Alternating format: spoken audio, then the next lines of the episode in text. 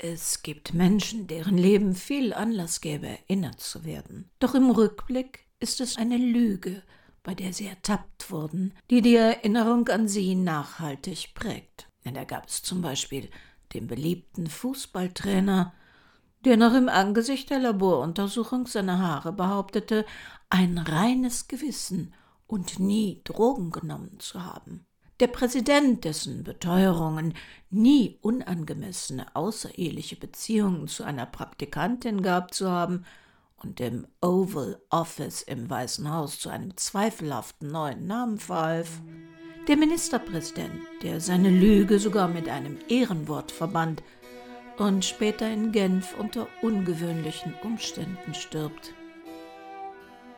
Die meisten von Ihnen werden zu diesen Personen sofort ein Bild vor Augen haben, obwohl ich keinen Namen genannt habe. Aber wie gesagt, wir erinnern uns nur an diesen Zusammenhang, weil sie beim Lügen aufgeflogen sind. Unentdeckte Lügner, die gibt es mit Sicherheit viel mehr. Lügner ein Kriminalroman von Henrietta Pazzo in mehreren Episoden. Eine Produktion des Krimikiosk Verlages Petra Weber in Köln. Sprecherin Petra Weber. Sie hören Episode 4.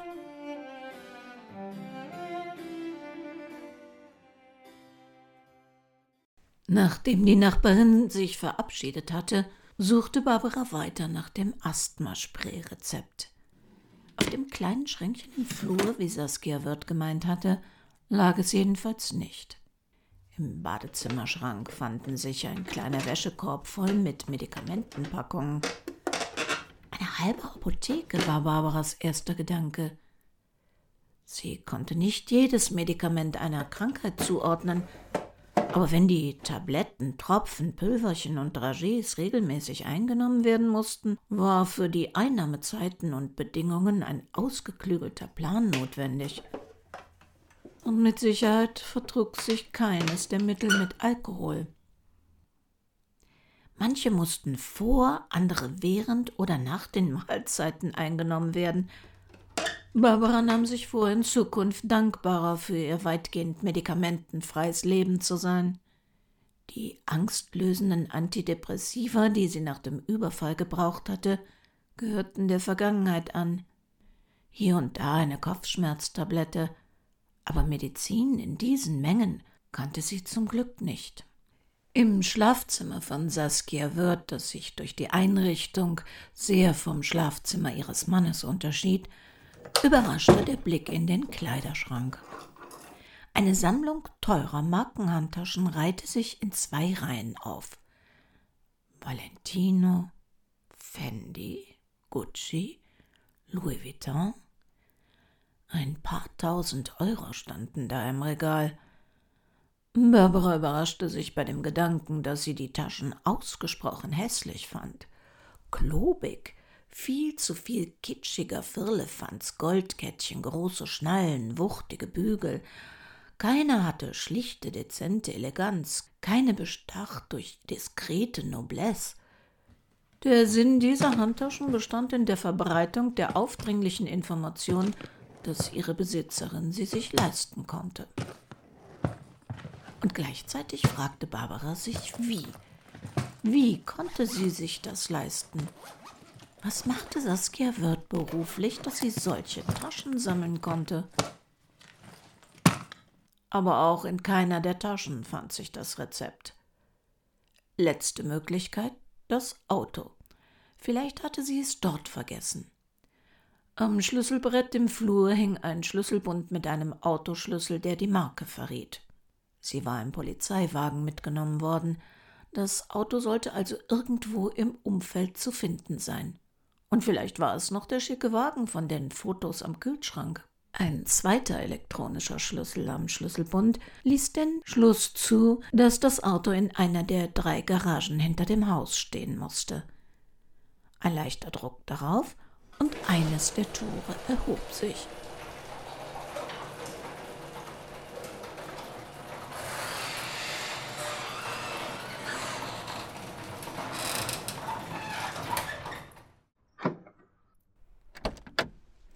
Zwei weitere Bierkästen in der Garage, diesmal mit vollen Flaschen, und ein Blick in den Kofferraum bestätigten den Eindruck, dass die Wirts zumindest keine Abstinenzler waren.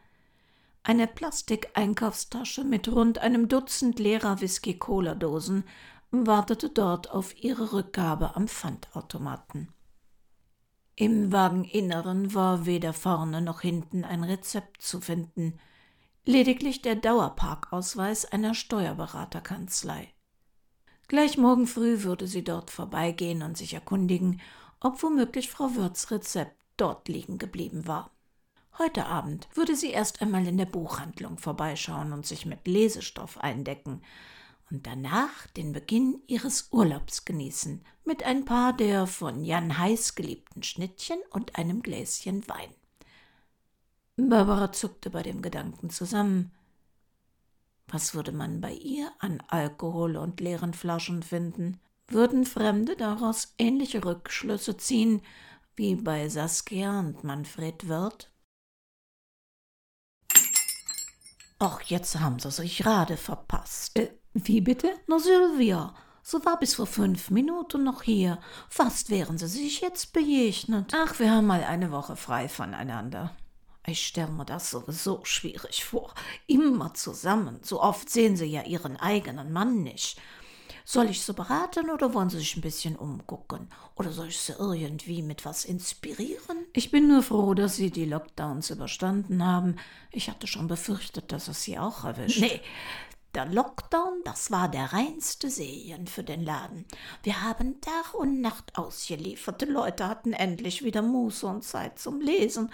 Und wir waren ja sogar schneller als das große A. Da ist so manch langfristiger neuer Kontakt entstanden. Also ich kann nicht klagen, wenn es mir auch langsam mit den Masken und dem Gedöns mächtig auf den Zeiger geht. Was suchen Sie denn?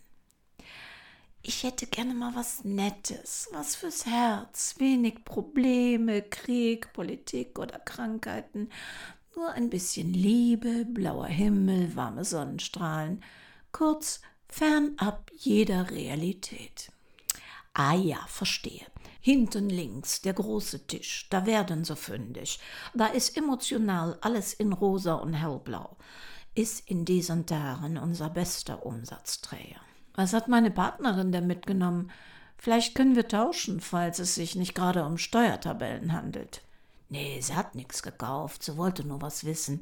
Ich weiß nicht, ob Sie es wissen, aber wir beide waren mal im selben Verein. Ach, Sie machen auch dieses Stockkampfding, dieses Kobudo? Kobudo. Nee, ich bin in dem Sportschützenverein, wo sie mal ein paar Stunden genommen hatte, aber das war nix für sie. Und jetzt will sie wieder damit anfangen?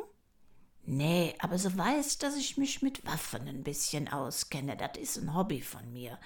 Binde ich aber nicht jedem auf der Nase, weil ich verstehe, dass es Leute gibt, die Waffen ablehnen. Ich habe aber keine Lust, darüber zu diskutieren. Ich kenne es von meinem Vater und Großvater und ich bin mit Waffen groß geworden und im Thema halt drin. Es interessiert mich und Silvia wollte ein paar Details wissen. Sie hatte eine Waffenfrage? Ja, ich habe mich auch gewundert. Sie wollte wissen, was ich über den Makarov weiß. Und sie wollte nicht googeln, weil so Spezialfragen über Waffen im Browserverlauf, die könnten ja bei Behörden zu Missverständnissen führen. Gerade jetzt, wo sie so eine Agentur haben und nicht mehr so aktiv in der Juristerei sind. Wegen des Browserverlaufs, weil wir ja vom Geheimdienst überwacht werden. Was wollte sie denn über die Makarov wissen? Also ich würde sie nicht haben wollen. Sie ist der Walter Pepe so ein bisschen ähnlich. Robust, verlässlich, die können sie auch schon mal im Matsch fallen lassen oder bei Minustemperaturen abfeuern, so trifft aber auf Entfernung nicht genau. Da können sie noch so geübt sein, die liegt nicht gut in der Hand, zielen ist auf Distanz bei der Makarov Glückssache. Polizei und Militär im Osten, auch ehemalige DDR, Russland, Ukraine, hatten bzw. haben sie immer noch im Einsatz. Ne Makarov war so ja 1961 mit dem Juri Gagarin im Weltall. Ja, falls was schiefgegangen wäre, so als letzte Möglichkeit. Naja, da war die Trefferdistanz auch nicht so relevant. Heute hat sie auch traurige Berühmtheit erlangt bei dem Sturm auf dieses Moskauer Theater. Und was macht sie mit der Information? Ja, das habe ich mich auch gefragt. Vielleicht recherchiert sie was für einen ihrer Kunden? Vielleicht aus der ehemaligen DDR? Mauerschützenfall oder sowas? Na, ich hoffe, ich habe jetzt nicht was Privates, also, dass ich mich da verplaudert habe. Vielleicht erwähnen Sie es ihr gegenüber nicht. Ich dachte, Sie kennen den Fall. Ja, ich sag ihr nicht, sie darf auch Geheimnisse haben. Sie recherchiert manchmal in alten True Crime Fällen. Wir haben ohnehin ein paar Tage Urlaub und sehen uns kaum. Empfehlen Sie von dem Tisch da hinten was zur problemfreien Entspannung? Ich habe ein paar Geheimtipps. Also da hätten wir zum einen diese bezaubernde Story an der Küste Liebste, wie du mir fehlst, du, der Rotwein, die nächtlichen Diskussionen, unsere gemeinsamen Träume. Ich bin inzwischen im bürgerlichen Leben angekommen. Oder besser, festgehalten. Es gibt Nächte, in denen wünschte ich, sie hätten uns geschnappt. Wir hätten unser Leben erhobenen Hauptes für die Sache geben können. Jetzt fällt es mir schwer, mich überhaupt noch jener Kämpfe, für die wir bereit waren, unser Leben zu geben, zu erinnern. Wegzugehen schien mir damals wichtig. Neue Standpunkte und Orte suchen und finden. Ich dachte, du kämest nach.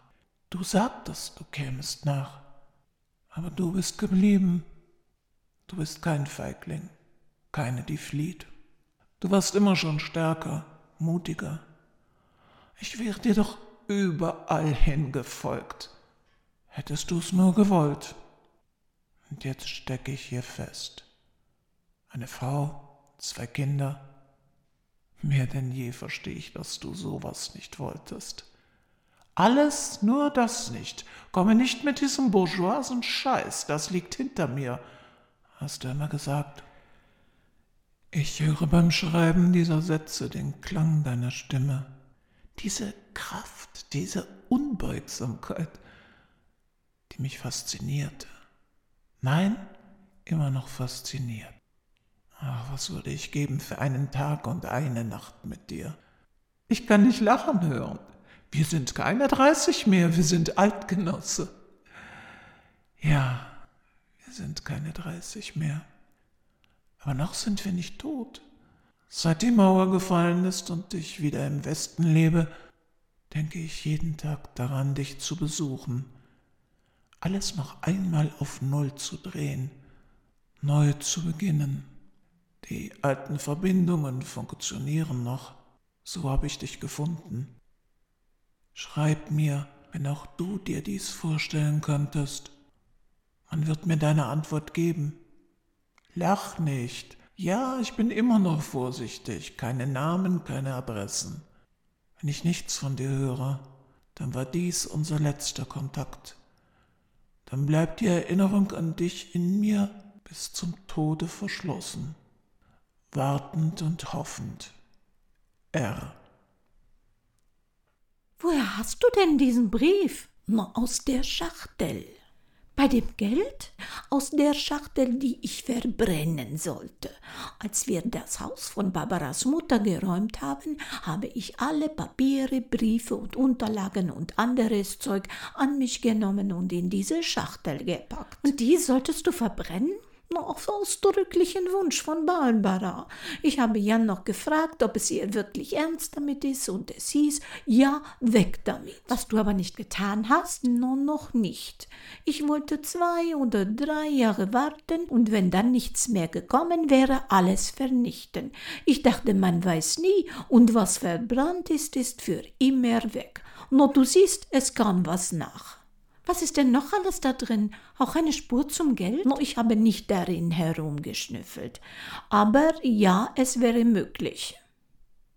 Was ich gesehen habe, ist, dass dieser Mann R noch viele, viele Briefe geschrieben hat. Dann hat sie ihm wohl geantwortet. Gibt es ein Kuvert zu diesem Brief? Dann könnte man vielleicht mit dem Poststempel das Absendepostamt finden. Kuvert ja, war auch zugeklebt mal, aber nicht frankiert oder adressiert. Vorne steht nur in der Handschrift Liebste. Nur sonst nix. Deshalb dachte ich auch, dass es nur etwas Privates von Ingeborg Hubschmidt, also Barbaras Mutter war. Hm, dass sie keine Familie wollte, diesen Bourgeoisen, du weißt schon, das passt gut zu ihr. Aber siehst du sie als Genossin? Alle sagen, dass sie sehr religiös war, geradezu frömmelnd. Eine kämpferische Julia mit einem schmachtenden Romeo? Also wenn man untertaucht und nicht gefunden werden will, dann täte man doch gerade das dort, wo keiner einen vermutet, und eine radikale Genossin sucht keiner im Kirchenchor. Und Liebe, na ja, davor ist doch keiner gefeit, oder? Dann werden wir uns also durch diese Schachtel wühlen. Ich habe jedenfalls keine andere Idee, wie wir an Informationen zu dem Geld oder zu der Waffe kommen könnten. Die Mail mit dem Obduktionsbericht war gerade mal zehn Minuten alt. Frank Siebert öffnete sie, erwartete aber keine besonderen Überraschungen. Das Opfer hatte eine Blutalkoholkonzentration von 1,1 Promille. Naja, nicht gerade überraschend. Auch die anderen Analysen wiesen darauf hin, dass sein Körper regelmäßigen Alkoholkonsum gewohnt war. Als echter Alkoholiker hätten ihn wahrscheinlich 1,1 Promille noch nicht ins Torkeln gebracht. Allerdings standfest wäre er auch nicht mehr gewesen. Sein Körper war übergewichtig und in schlechter Allgemeinverfassung.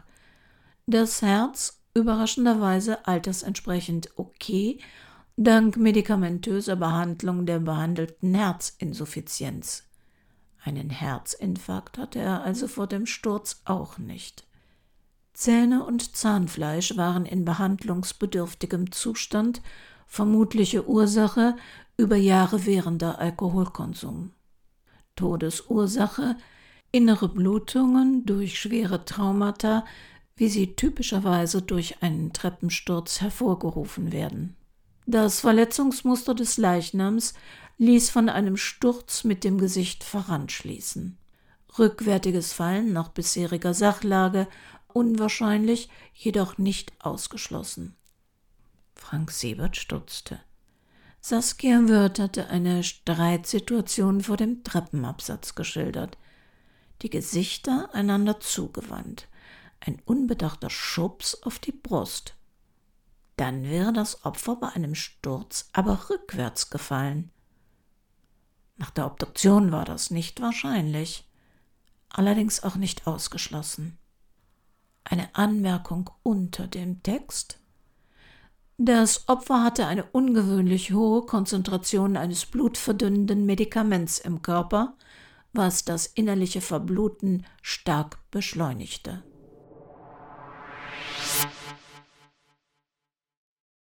Da gibt es wohl noch einiges an Erklärungsbedarf. Wir werden in der nächsten Woche mehr zum Thema erfahren. Bis dahin können Sie uns auf www.krimikiosk.de besuchen, wenn Sie vielleicht noch nicht alle Manott-Fälle kennen. Ein Teil ist ja nur über unseren Shop erhältlich. Ich bedanke mich bei Stefan G., der uns darauf aufmerksam gemacht hat, dass versehentlich eine Folge veröffentlicht worden war, die noch nicht an der Reihe war. Wir sind nicht gehackt worden. Es hatte auch keinen anderen irgendwie kriminellen Hintergrund. Ich habe schlicht einen falschen Knopf gedrückt und dachte, ich hätte das wieder in Ordnung gebracht. Allerdings war die Folge weiter online, so dass so ungefähr 120 von Ihnen eine Zeitreise in die Zukunft machen durften.